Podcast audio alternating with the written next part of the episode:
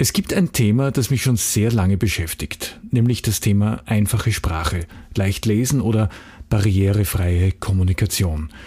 Wie immer man es nennen möchte. Es geht dabei darum, Texte so zu schreiben, dass eine klar definierte Zielgruppe sie auch wirklich versteht. Das können Menschen mit Lernschwierigkeiten und Behinderung sein, aber letzten Endes sind ja alle Menschen erleichtert, wenn sie das, was an sie gerichtet ist, auch wirklich verstehen. Fest steht, einfach zu texten ist eine ganz besonders herausfordernde Aufgabe. Ich habe einige Jahre lang sehr eng mit der Grazer Initiative Capito zusammengearbeitet. Und Capito macht genau das. Einfache Sprache. Ja, und das machen sie ziemlich gut. Ich habe mit Walburga Fröhlich von Capito ein Gespräch geführt, das du in dieser Folge hören kannst. Es ist übrigens das erste Interview, das im Rahmen von Buchstaben und Business entstanden ist. Weitere werden folgen. Stay tuned. Buchstaben und Business. Ein Podcast über Text, Sprache und Kommunikation in der Wirtschaft. Einfache Sprache, leichte Sprache, barrierefreie Kommunikation. Ein Thema, das vor zehn Jahren noch eher ein Randthema war, ist mittlerweile mitten in der Gesellschaft angekommen und ich habe mir gedacht, ich frage mal bei jemandem nach, der sich damit wirklich richtig gut auskennt. Und ich freue mich, äh, Walburga Fröhlich von Capito im Buchstaben- und Business Studio zu begrüßen. Herzlich willkommen. Hallo, Stefan. Barrierefreie Kommunikation ist ein Thema, das in letzter Zeit immer wichtiger geworden ist, immer mehr in die Mitte der Gesellschaft gerückt ist. Einfache Sprache, findet man mittlerweile fast überall. Was ist eigentlich einfache Sprache? Was bedeutet leicht lesen? Was versteht man genau darunter? Woher kommt das? Es kommt eigentlich aus Amerika einerseits. Also dort haben wir ganz viel gesehen und gelernt und zwar schon vor 20 Jahren zu diesem Thema. Da gab es eben auch diesen Disability Act und in dem war auch festgeschrieben, dass äh, Behördenwebsites, Behördeninformationen auch verständlich sein müssen. Daher kommt auch dieses Easy to Read und Plain Language. Also das war so der eine Strang und der zweite war, äh, kam aus den nordischen Ländern.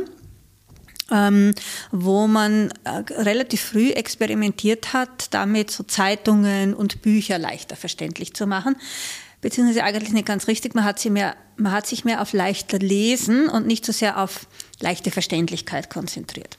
Also daher kommt's. Das heißt, das ist nichts, was wir hier erfunden haben. Niemand im deutschsprachigen Raum hat's erfunden, sondern wir haben einfach über den Tellerrand geschaut und versucht, ähm, das zu übertragen. Und dazu einfach äh, will ich eine ganz kurze Geschichte erzählen, warum. Ähm, warum haben wir das überhaupt begonnen? Also der Grund war, ähm, dass ich, wir gemerkt haben in der Arbeit mit Menschen mit Lernschwierigkeiten, mit sogenannter geistiger Behinderung, wir sagen so nicht dazu, äh, in dieser Arbeit haben wir gemerkt, Wahnsinn, die Leute könnten viel mehr selber entscheiden und sie könnten viel mehr verstehen, wenn nicht alles so kompliziert geschrieben wäre. Und dann ähm, wollten wir wissen, wie machen denn das die in anderen Ländern und haben es ein eine Studienreise gemacht, gemeinsam mit Menschen mit Behinderung nach England, zu People First in England. Und ich bin keine, die besonders gut Englisch konnte damals. Und das hat super zusammengepasst, weil da haben wir einfach gemerkt, mein schlechtes Englisch äh, hat dazu geführt, dass ich so einfach gesprochen habe und geschrieben habe, dass die Kolleginnen und Kollegen von People First mich super verstanden haben. Und auf der anderen Seite haben aber die mir deutlich gesagt, wenn du irgendwie sprichst oder schreibst, dass wir es nicht verstehen, dann werfen wir dir es zurück, weil dann können wir nicht mit dir arbeiten. Und aus dem heraus ist bei uns so ein Klick entstanden und gesagt haben, eigentlich geht es um das, dass wir lernen, so zu kommunizieren, dass wir verstanden werden. Und das ist die Urwurzel dieses Themas leichte und einfache Sprache. Das bedeutet aber auch, dass das Thema ursprünglich eher bei Menschen mit Behinderung, Lernschwierigkeiten angesiedelt war und erst im Laufe der Zeit es sich herausgestellt hat, dass das eigentlich ganz praktisch ist für alle Menschen, weil es gibt ja auch Menschen, die aus unterschiedlichen Gründen unterschiedliche Bildungsstandards haben. Es gibt Menschen, die nicht so gut die jeweilige Landessprache können. Das hat ja alles einen Vorteil. War das ursprünglich so absehbar oder hat sich das dann irgendwie verselbstständigt und so entwickelt? Also es war so, als wir begonnen haben im Jahr 2001 damit, ähm, da haben wir eigentlich hauptsächlich an die Gruppe Menschen mit Lernschwierigkeiten gedacht. Es war schon so, dass man so im Hinterkopf gesagt hat, das kann den anderen auch helfen, aber war nicht im Fokus. Und wir haben dann eben begonnen, ganz viele Sachen für Menschen mit Lernschwierigkeiten so genannt zu übersetzen. Und dann ist was Spannendes passiert, dann sind plötzlich Firmen auf uns zugekommen von sich aus und haben gesagt, hey, das, was ihr da macht, das, das brauchen wir auch. Wir haben zwar keine Menschen mit Lernschwierigkeiten, keine Behinderten bei uns, aber wir merken, unsere Leute verstehen uns nicht. Und so wie ihr das macht, so können sie es verstehen. Aber nicht, nicht, wir wollen es nicht ganz so einfach, wie ihr da tut, sondern tut halt euch ein bisschen auf uns einstellen. Wie viel Überzeugungsarbeit war da zum Teil vielleicht auch nötig, um Menschen davon überzeugen, dass das sinnvoll ist und dass das wirklich auch was bringt. Wenn Firmen von, von selbst aus zu euch kommen und von sich aus zu euch kommen, dann ist das natürlich wunderbar. Aber wahrscheinlich muss man doch einiges auch dazu sagen, damit man jemanden dazu bewegt. Ja, also die, die da gekommen sind, das waren absolute Pioniere. Und das, das waren halt einfach Menschen, die im Fokus hatten die Frage, wie werde ich verstanden? Ähm, das ist leider nicht sehr oft der Fall. Also die meisten, äh, die schreiben, interessieren sich gar nicht, sage ich jetzt ganz böse, interessieren sich nicht so viel darüber, äh, wie werde ich verstanden, sondern für viele Menschen, die schreiben, ist viel wichtiger, wie werde ich gesehen. Wie wird das, was ich schreibe, gesehen? Also ist der Selbstoffenbarungsaspekt ähm, viel wichtiger und weniger wichtig, dass das Gegenüber auch wirklich versteht. Und da ist wahnsinnig viel Überzeugungsarbeit notwendig und auch Motivationsarbeit. Ähm, und da ist natürlich, also da kommt die ganze Bandbreite von, ihr wollt doch alle verdummen oder die sind einfach zu faul oder ähm, die Leute glauben doch, ich halte sie für blöd und ja, also die, die ganze Bandbreite kommt da natürlich und, und da muss man eben ähm, wenn es gelingt, mit den Menschen direkt zu reden, dann kann man ihnen ja auch die Fakten geben und kann ihnen dann auch äh, gegenüberstellen, ähm, was sozusagen tatsächlich die Realität ist. Aber die, die ja, wie sagen diese Bildung, bildungsbürgerlichen, elitenhaften Saga, die gibt es halt immer, klar. Es gibt ja so vor allem im deutschsprachigen Raum, oder zumindest da kann ich es, glaube ich, recht gut beurteilen, das Denken, dass etwas, das besonders kompliziert ist, automatisch auch besonders gescheit ist. Aber es ist eigentlich nur einmal besonders kompliziert. Ob es besonders gescheit ist, weiß man erst, wenn man sich durchs Komplizierte durchgekämpft hat. Ist da ein Unterschied zum angloamerikanischen Raum? Ist es deswegen, dass die schon 20 Jahre früher damit äh, angefangen haben? Oder ist das im, im deutschsprachigen Raum besonders schwierig? Es ist nicht nur im Deutschsprachigen sehr schwierig, es ist auch im Französischen oder Italienischen sehr schwierig. Also auch das sind Sprachen, wo gerne sehr kompliziert ähm, formuliert wird. Ich weiß es nicht, ob es an der einfachen, einfacheren Aufbau der englischen Sprache liegt. Ähm, die ist ja einfach grundsätzlich einfacher. Ähm, es liegt aber, glaube ich, vielmehr an einer anderen Kultur und zwar sind da zwei Dinge aus meiner Sicht ähm, wichtig oder aus unserer Sicht wichtig. Die eine ist, dass im, im englischsprachigen Raum, auch allein was man wissenschaftliche Literatur und so weiter sich anschaut, es ähm, viel, viel wichtiger ist, die Dinge immer gleich zu benennen, wenn es das Gleiche ist, damit die Leute einfach diesen Fachdiskurs ganz einfach und schnell und effizient führen können. Also das ist einfach sind Kulturen, wo effiziente Kommunikation wichtig ist oder einfach viel wichtiger ist als in unserer Kultur, die halt aus diesem ähm, ja, also aus der Entwicklung dieses Bildungsbürgertums entstanden ist, wo es eben nicht nur um Effizienz geht, sondern auch um Schönheit der Sprache, um stilistische Vielfalt, um, um viele solche Dinge, die nichts damit zu tun haben, dass man es gut versteht, sondern die einfach viel mehr damit zu tun haben äh, mit dem künstlerischen Aspekt an dem Ganzen. Also das ist so der eine Teil, der Kulturunterschied. Und der zweite, den wir aus, aus Behindertensicht sehen, ist, dass wir im angloamerikanischen Raum einen Menschenrechtsansatz haben. Grundsätzlich. Also der Ansatz ist äh, Chancengleichheit und Menschenrechte, der natürlich auch auf der anderen Seite ein harter ist. Ja?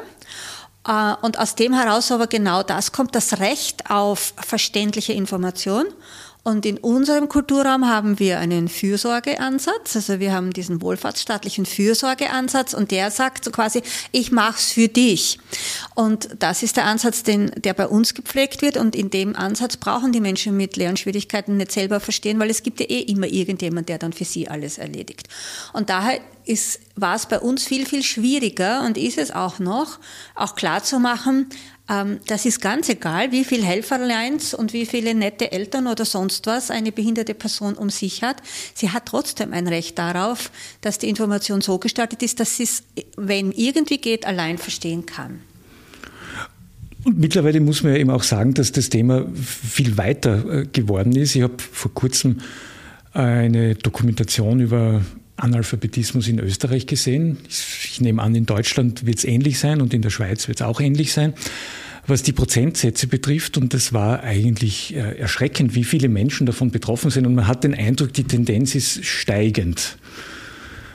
Da kann einfache Sprache natürlich schon einiges leisten, auch wenn es darum geht, dass man als Unternehmen verstanden wird, wenn es darum geht, dass man als Behörde verstanden wird, wenn es darum geht, dass man im öffentlichen Raum verstanden wird.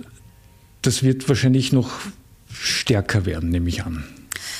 Ähm, ja, ähm, ich, ich möchte da gerne eines sagen. Also auch deutlich machen, es geht gar nicht so sehr um die Menschen, die tatsächliche Analphabetinnen oder also illiteral sind. Ähm, das sind letztlich eigentlich gar nicht so viele, sind immer ziemlich gleich viele. Diese Menschen erreichen wir ja mit äh, geschriebener Sprache auch so nicht, auch wenn sie einfach ist. Ja? Also wer, Sprach, wer Schriftbild nicht lesen kann, kann es auch nicht lesen, wenn es einfach ist. Was wir aber ähm, wahrnehmen, ist, dass die Gruppe derer, die die Informationen von Behörden oder von Unternehmen nicht versteht, viel, viel, viel größer ist und dass das keineswegs Analphabeten sind. Es sind einfach Menschen, die eben nicht äh, in, einem, in einem Beruf tätig sind, wo es ständig um Sprache geht oder ständig um eine sehr elaborierte Kommunikation geht und die auch ansonsten nicht so sehr damit konfrontiert sind. In Prozentzahlen ausgedrückt sind es mehr als 50 Prozent im europäisch, in Europa. Ja.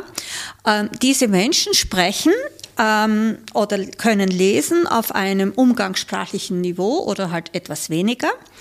Und äh, wir nennen, also wenn man den sechsteiligen europäischen Rahmen für Sprachkompetenzen nimmt, der von A1 über A2, B1 bis C2 geht, dann lesen diese Menschen bis zum Level B1, umgangssprachlich. Das Problem, das wir aber haben in unserer Gesellschaft, ähm, man einerseits auch schön, wir sind in einer Wissensgesellschaft gelandet und äh, was wir da haben, ist, dass nahezu alles, was schriftlich äh, informiert und kommuniziert wird, auf Level B2 bis C1, C2 startet. Sprich, nahezu alle Information ist so äh, auf einem Level geschrieben, den mehr als die Hälfte der Menschen sowieso nicht verstehen können, obwohl sie keine Analphabeten sind. Ja? Und wenn man vergleicht, wie noch in den 50er Jahren Zeitungsartikel ausgeschaut haben oder Fachartikel und das mit heute vergleicht, dann wird es nämlich spannend, weil dann sieht man, dass einfach das Niveau der geschriebenen Sprache enorm gestiegen ist. Es ist nicht das Leseniveau gesunken. Es ist das Niveau derer gestiegen, die schreiben. Und ähm, es wird aber immer so hingetreten, die Leute lesen immer schlechter. Das stimmt einfach nicht.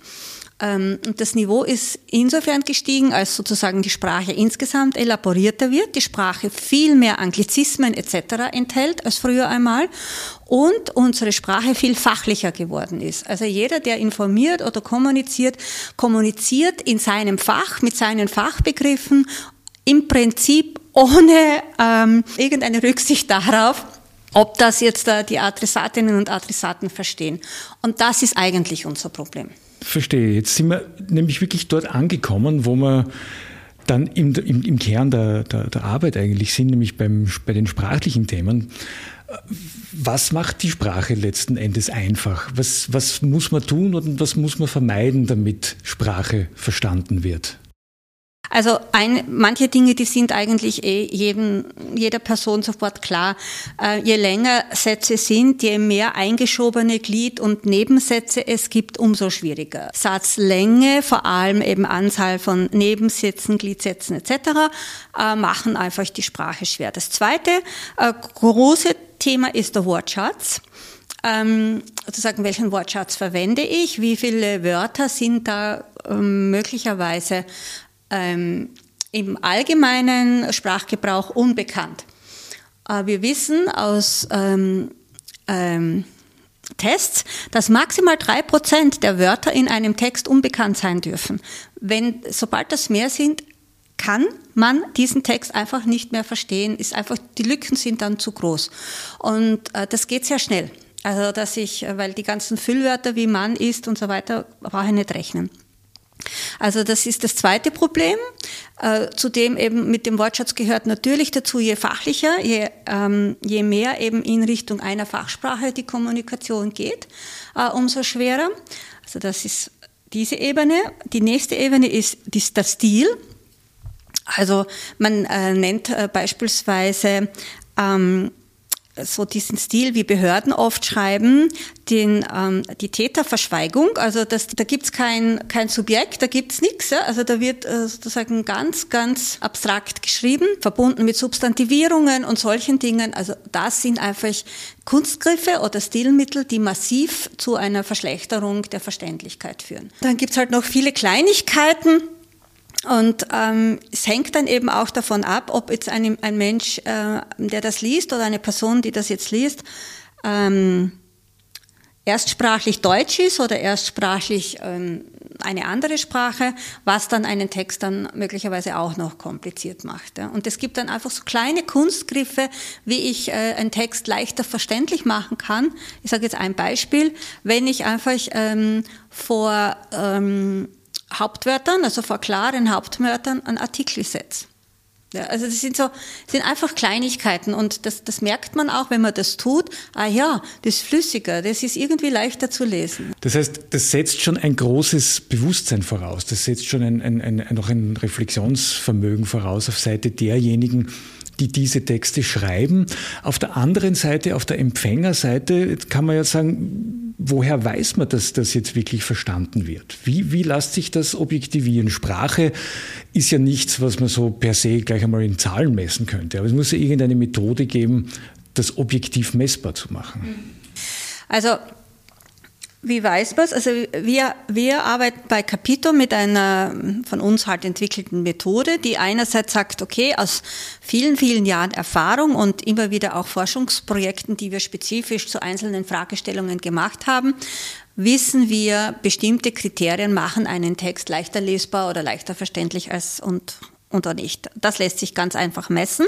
Also einfach auch nicht. Äh, da sind wir jetzt auch ganz massiv dran, auch mit, mit Hilfe von künstlicher Intelligenz Texte zu überprüfen auf diese äh, Kriterien hin.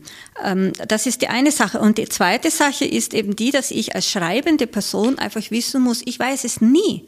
Ich weiß es nie, ob der Text wirklich verstanden ist, außer ich gehe mit diesem Text tatsächlich zu repräsentativen Vertreterinnen und Vertretern meiner Zielgruppe. Und äh, ich überlege mir im Vorfeld, ähm, was sollen denn die mit diesem Text dann machen? Was, wozu soll dieser Text meine Adressatinnen und Adressaten befähigen?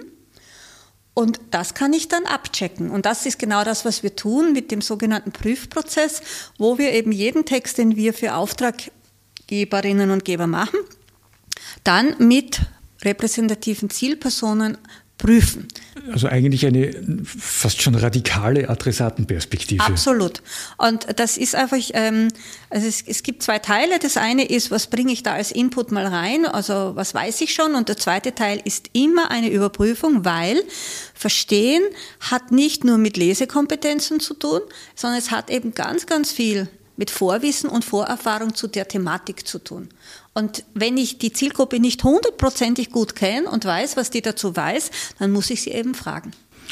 Zielgruppen das ist ja jetzt ein Thema, das in der Wirtschaft ganz gut bekannt ist, mhm. weil in der Wirtschaft passiert ja nichts ohne Zielgruppe. Wie kann ein Unternehmen, das sich für das Thema interessiert, das sich denkt, ähm, ich möchte meine Kommunikation optimieren, ich möchte, je nachdem natürlich, in welchem Bereich man angesiedelt ist, ich möchte besser verstanden werden, was kann ein Unternehmen tun, wenn es diesen Wunsch hat, aber nicht weiß, wo es ansetzen soll? Lernen. ähm, also ein Unternehmen besteht immer aus Menschen, ja, und unsere Erfahrung ist, ähm, dass der Pay, also der Schmerz, der Schmerz bei den Unternehmen sehr oft äh, gar nicht ist im Umgang mit den Kundinnen und Kunden oder in der Kommunikation, sondern dass sie es am schnellsten und am stärksten spüren in der Kommunikation mit ihren Mitarbeitenden. Das, weil da, da kriegen sie eben am schnellsten das direkte Feedback. Und ähm, äh, die meisten äh, Unternehmen kommen, da kommen die HR-Menschen zu uns, also die, die für das Personal, für die Mitarbeitenden zuständig sind. Das ist bei den meisten der erste Schritt. Ähm, wo die einfach sagen, unsere Leute verstehen uns nicht oder die machen einfach irgendwie nicht das, was wir, was wir äh, ihnen gesagt haben oder was wir ihnen schreiben und das macht halt Brösel und kostet. Wenn, wenn die Unternehmen kommen, haben sie mehrere Möglichkeiten. Entweder wir können ihnen anbieten, ihr könnt es lernen. Also wenn ihr im Unternehmen Menschen habt, die das gerne tun und wo ihr einfach auch sagt, ihr wollt Ressourcen dorthin äh, geben, dann bieten wir Lehrgänge an, Workshops, E-Learning-Kurse, alles Mögliche. Also wo man einfach es lernen kann. Wir bieten eben auch äh, dieses ähm, Test, also diese Website an, wo man die Texte prüfen kann. Also wo man einfach sagen kann, okay, ich probiere es mal oder ich habe es eh schon mal wo gelernt, ich mache das einfach und und, lass es halt automatisiert testen und verbessere es und passt. Oder ich kann eben sagen, ist mir alles zu viel, bitte habt meinen Originaltext und macht es für mich.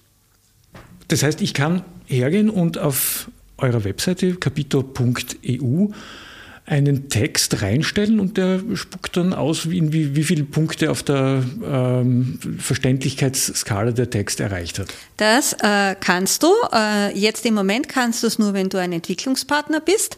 Ab Juni kannst du es auch als Stefan Schwag. Einfach ganz normal, ja. Das heißt, dass technologische Aspekte, ähm, Computerlinguistik schon auch eine große Rolle spielen bei diesem Thema. Absolut.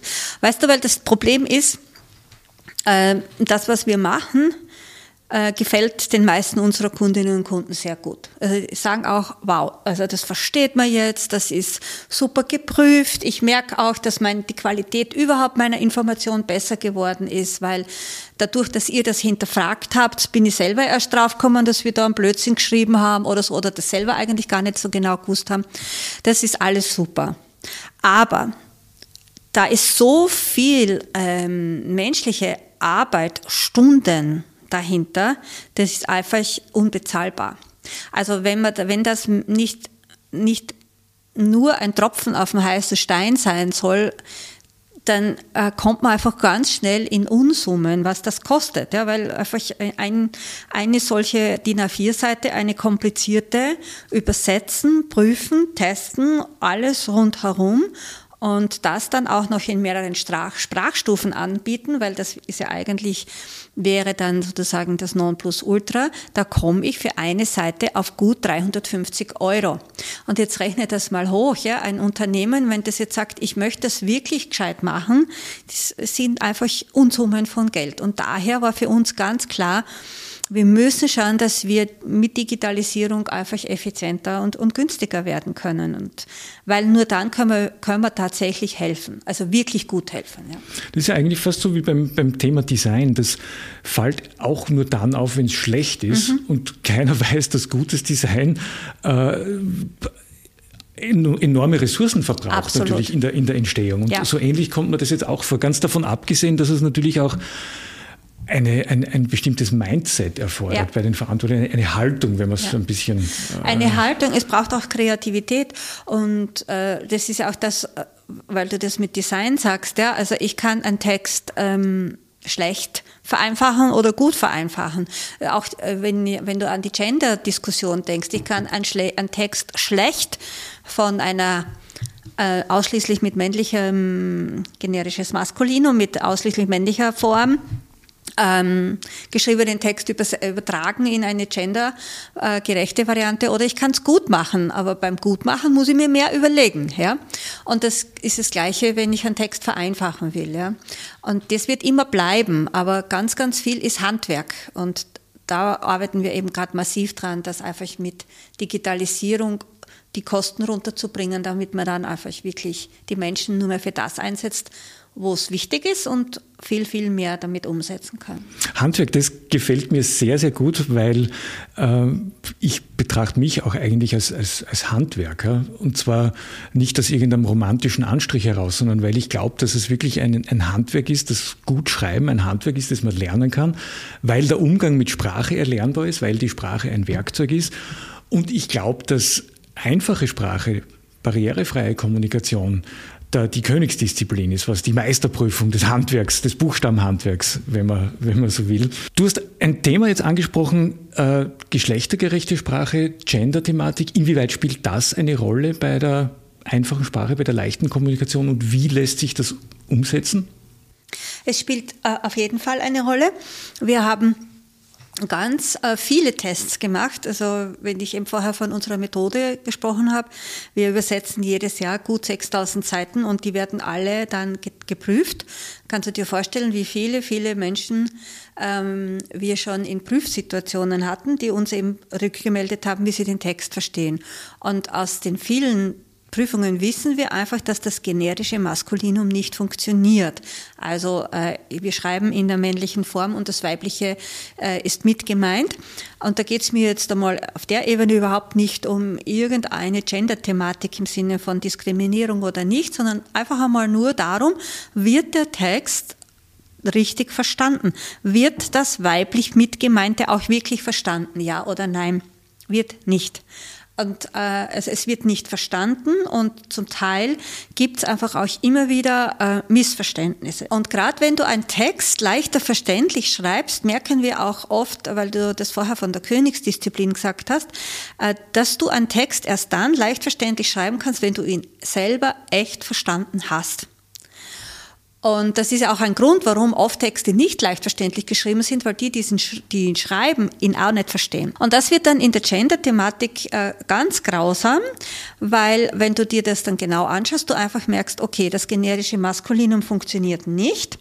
Wir wissen, es funktioniert äh, die Beidnennung, also sprich die weibliche und die männliche Form zu nennen, funktioniert im Sinne von Verstehen immer. Ja? Im, im Sinne von richtig verstehen. Ähm, die Beidnennung hat aber den Nachteil, dass das diverse Geschlecht dabei nicht zur Sprache kommt. Und wir haben eben jetzt äh, sehr viel diese Diskussion, wie sehr eben wir in der Sprache auch Vielfalt und Diversität abbilden können. Und da merken wir auch, da sind wir im Moment in der Praxis an einem Punkt, wo es keine wirklich befriedigende Lösung noch gibt. Ähm, und das kann man jetzt schrecklich finden. Und wir merken auch, dass immer wieder Kundinnen und Kunden zu uns kommen und sagen, sagt uns doch, wie wir es genau machen sollen. Ja? Und wir ihnen dann ähm, rückmelden dürfen oder müssen, ähm, wisst ihr was, es geht um Diversität und äh, das ist genau das Gegenteil von euch sagen, macht es immer gleich. Ja. ja? ja. Und es, es geht äh, genau darum, ähm, wie es eigentlich auch in der einfachen Sprache geht, nämlich zielgruppengerecht zu schreiben. Und das ist auch der Grund, warum wir bei Capito gar nicht mehr so von barrierefreier Sprache reden, sondern von zielgruppengerechter Sprache. Und dann muss ich mich einfach auch wieder fragen, wer ist meine Zielgruppe, was ist der Kontext, was ist das Ziel von meinem Text. Und dann kann ich eine Entscheidung treffen, wie ich hier mit der Gender-Thematik umgehe.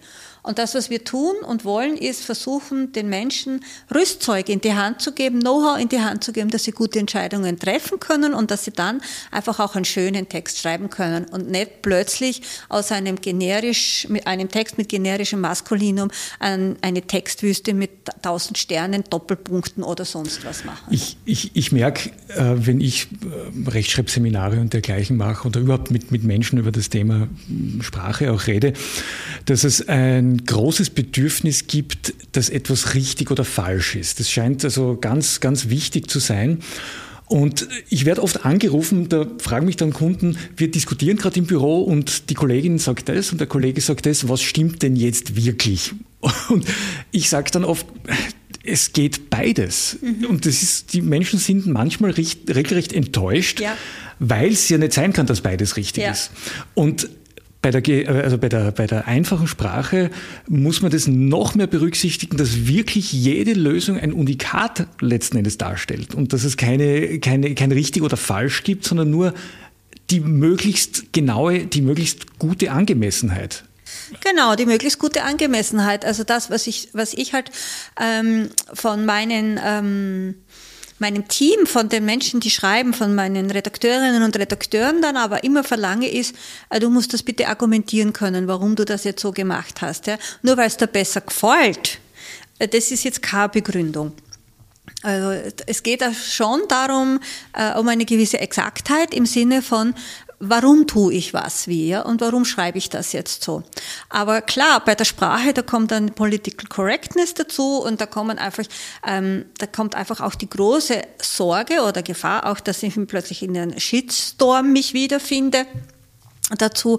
Also da gibt es auch für viele Dinge, warum halt die Menschen sehr, sehr gerne hätten, dass ihnen irgendjemand sagt, so ist es richtig und so ist es falsch und dann bin ich auf der sicheren Seite. Wir sind gerade gestern von einem Kunden gefragt worden, ähm, darf man jetzt noch Afroamerikaner schreiben? Und, hm, ja, müssen wir uns jetzt auch wieder schlau machen. Ja? Mhm. Im Deutschen. Ja? Wir kriegen die ganze Diskussion mit, mit äh, Colored People, Black People, färbig, dunkel, braun, was auch immer. Und das sind einfach natürlich Fragen, mit denen man muss man sich beschäftigen. Aber ich glaube, es geht auch darum, dass man sie nicht total ins Boxhorn jagen lässt und dass man einfach für sich gute Argumente hat. Ja. Es ist Du hast angesprochen, der Geschmack und das Sprachgefühl und das, der Stil, das sind natürlich immer große Themen für uns Menschen. Ist ja auch verständlich.